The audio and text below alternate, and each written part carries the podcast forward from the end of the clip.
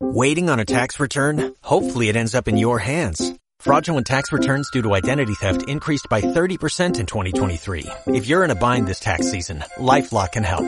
Our U.S.-based restoration specialists are experts dedicated to helping solve your identity theft issues. And all LifeLock plans are backed by the Million Dollar Protection Package. So we'll reimburse you up to the limits of your plan if you lose money due to identity theft. Help protect your information this tax season with LifeLock. Save up to 25% your first year at LifeLock.com slash aware. Euskaber, los huevos camperos y ecológicos con sello Euskolabel, te ofrece cocina de confinamiento. Planifica, ahorra y diviértete.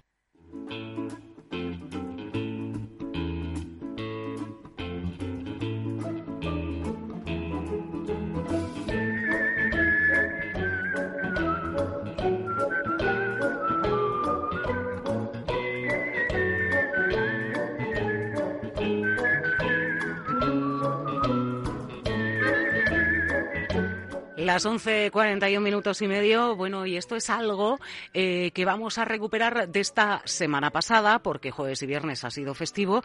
Y este espacio es un habitual en Euskadi Hoy Magazine, pero claro, no nos queríamos quedar sin las propuestas que ya el lunes nos eh, proponían, y valga la redundancia, las eh, profesoras de la Escuela de Hostelería de Leyoa, Yolanda Poveda y Jenny Gil, a quienes saludamos ya. Hola, ¿qué tal, chicas? Según bueno, pues esa propuesta que realizabais ya el lunes eh, con cesta de la compra incluida y nos quedaba, por supuesto, pues dar cuenta de los últimos menús, los que estaban eh, programados para jueves y viernes, que bueno, como ha sido festivo, los vamos a recuperar sábado y domingo. Hoy qué nos toca? Hoy nos pues tocan albóndigas, además. Sí, hoy nos tocan albóndigas de ternera con champiñones y pimientos rojos, que sabemos que se pueden hacer de diferentes y miles maneras, pero bueno, hemos dado una que es rapidita, es saludable y facilito para hacer todo el mundo. Eh, dentro te voy a dar ahora mismo la receta entera y luego solo voy a hacer una partición de lo que corresponde hacer la masa de las móndigas y luego la receta ya pasa a dártela a mi compañera, ¿vale? Vale, de acuerdo.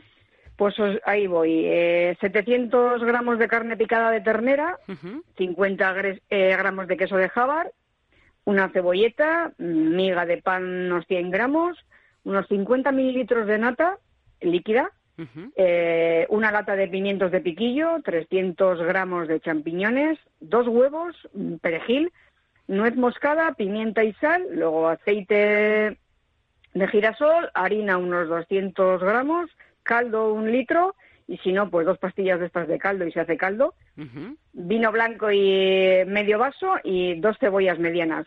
Y ahora, pues para que la gente sepa más o menos que, cuáles son los ingredientes, hay mucha gente que ya lo sabe, sobre todo las amachus, eh, la masa de las albóndigas, pues es la carne, la miga de pan, la nata, el huevo, el queso jabar, el perejil, la cebolleta y luego la pizca de sal, de nuez moscada y pimienta, pues al gusto. Y ahora nuestra compañera Jenny te dice cómo, cómo, cómo elaborarlo. ¿Cómo elaboramos? Pues adelante con ello, Jenny. Muy bien. Vamos a comenzar eh, haciendo la masa.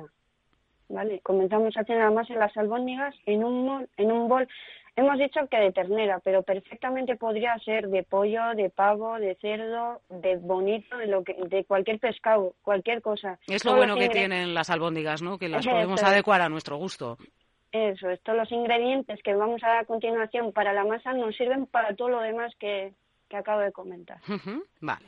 Vale, pues en un bol eh, añadimos la carne junto con la miga de pan finamente picada, la nata, los huevos, el queso jabarti picadito, un puñado de perejil bien picadito, la cebolleta muy picadita también, una cucharadita de sal, una pizca de nuez moscada y añadimos eh, pimienta al gusto. Amasamos bien, tapamos y dejamos en, cámara eh, hasta, hasta que terminemos. Lo siguiente, vale. Ahora lo siguiente sería, vamos, mm, picamos las dos cebollas finamente picadas, y estas las ponemos a pochar. Las ponemos a pochar con un poquito de aceite de girasol. Y mientras esto se pocha, ya sacamos la masa de las albóndigas, hacemos las bolitas, las pasamos por harina y vamos friendo poco a poco. Pero eh, mientras se fríen vamos a poner un, platito con papel absorbente para que absorba toda esa grasa. Entonces cuando tengamos todas las bolitas ya formadas, fritas y todo, la cebolla ya se habrá pochado. ¿Qué vamos a hacer con esa cebolla? Le vamos a añadir dos cucharadas de harina soperas. Vamos a rehogar bien bien. y le vamos a echar cuando esté bien rehogado el vasito de vino blanco, el medio vasito, que va por el alcohol y añadimos el litro de caldo, ¿vale? Cuando este caldo empieza a hervir, las albondiguitas que ya habíamos frito se las añadimos y mientras hierve esa salsa procederemos a trocear los champiñones, a saltearlos, a marcar un poquito esos pimientos en una sartén, en el horno, como más nos guste. Un poquito en el microondas si no, no tenemos ganas.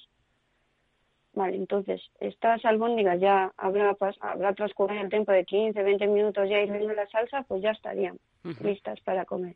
Probamos punto de sal, si queremos echar un poquito más, si no, rectificamos eso es. Tengo que decir que aquí no aparece, pero podemos añadirle un poquito de salsa de tomate si queremos darle color, un poquito de vizcaína, lo que nos guste. oye, pues eh, un plato muy completo. Y fíjate que se, me ocurre preguntar, los champiñones mejor hacerlos aparte eh, porque siempre sueltan un poquito de agua, ¿no? Eso, sí, aparte que suelta bastante agua y luego es más rico caramelizarlos, saltearlos un poquito.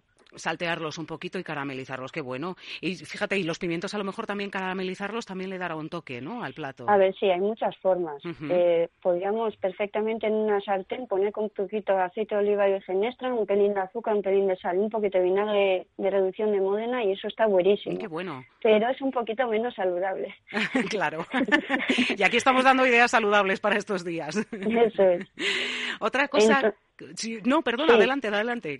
luego, pregunto yo. vale, nada, si nos sobrasen estas albondiguitas, pues perfectamente volver a calentar con unas patatas fritas o cocidas o cocer un poco de pasta y añadirle al lado. Bueno, mil ideas. Son ideas, claro. Podríamos acompañarlos eso de pasta, incluso un poquito de arroz blanco, ¿no? Arroz, sí, lo que nos guste. Eh, eh, habíamos hecho además una salsa, no sé si se denomina como tal, salsa blanca, con ese caldo de pollo y con ese medio vasito de vino. Bueno, es como una veluté. una veluté.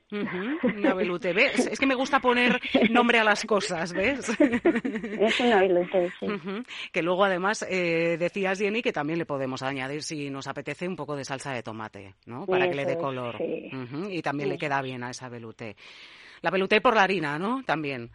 Eso es como una bechamel, pero en vez de leche, caldo. Caldo, eso es.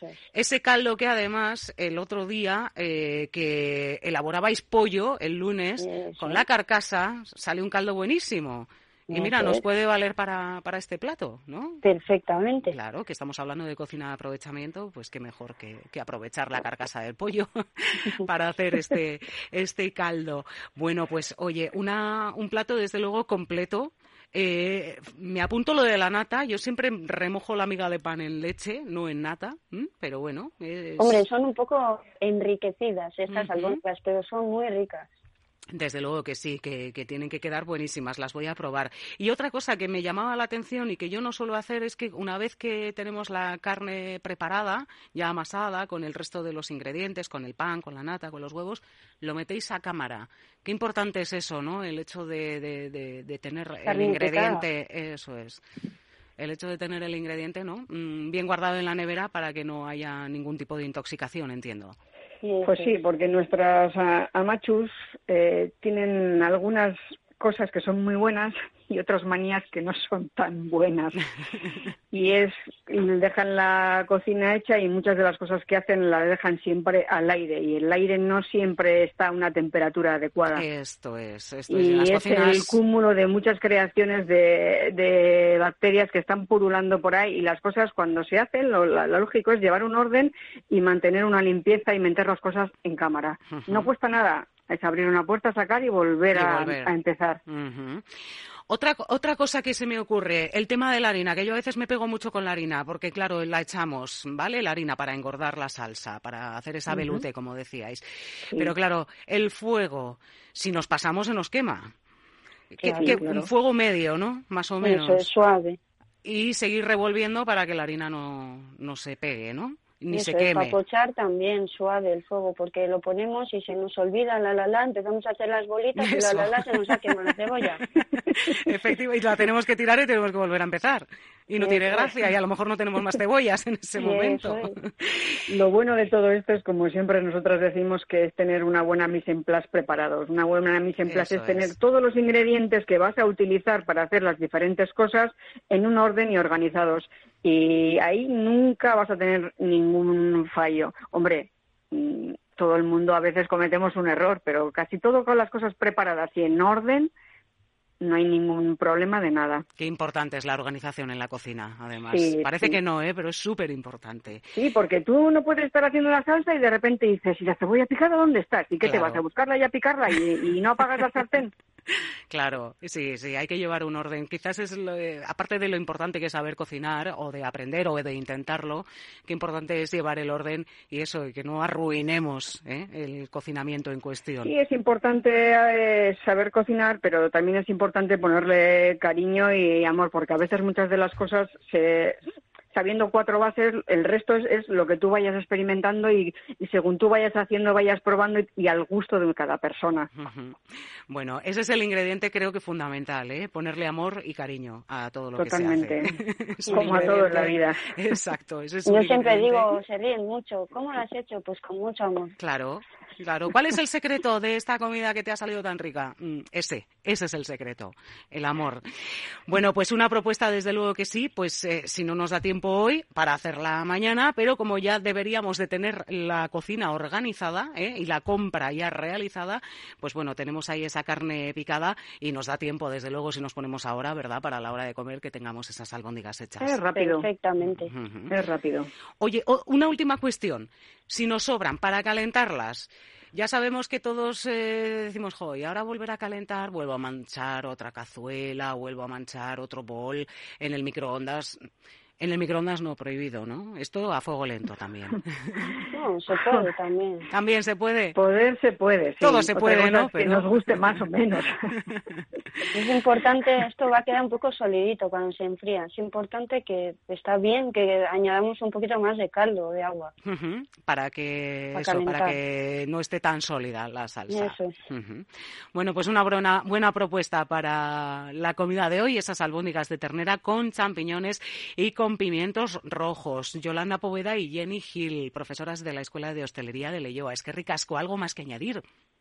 No, no, lo de siempre, que es fin de semana y tenemos que seguir aumentando la vibración para que las cosas sean de otra manera, nada más. Eso es, eso es. Pues Oregin, es que ricasco, Yolanda, Jenny. Muchísimas gracias. Viararte. Agur. Agur, bye. Los productores de Euskaber huevos de gallinas criadas por nuestros baserritarras siguen trabajando para que te alimentes de forma saludable. Huevos camperos y ecológicos con sello Euskolabel. Euskaber alimenta tu entorno.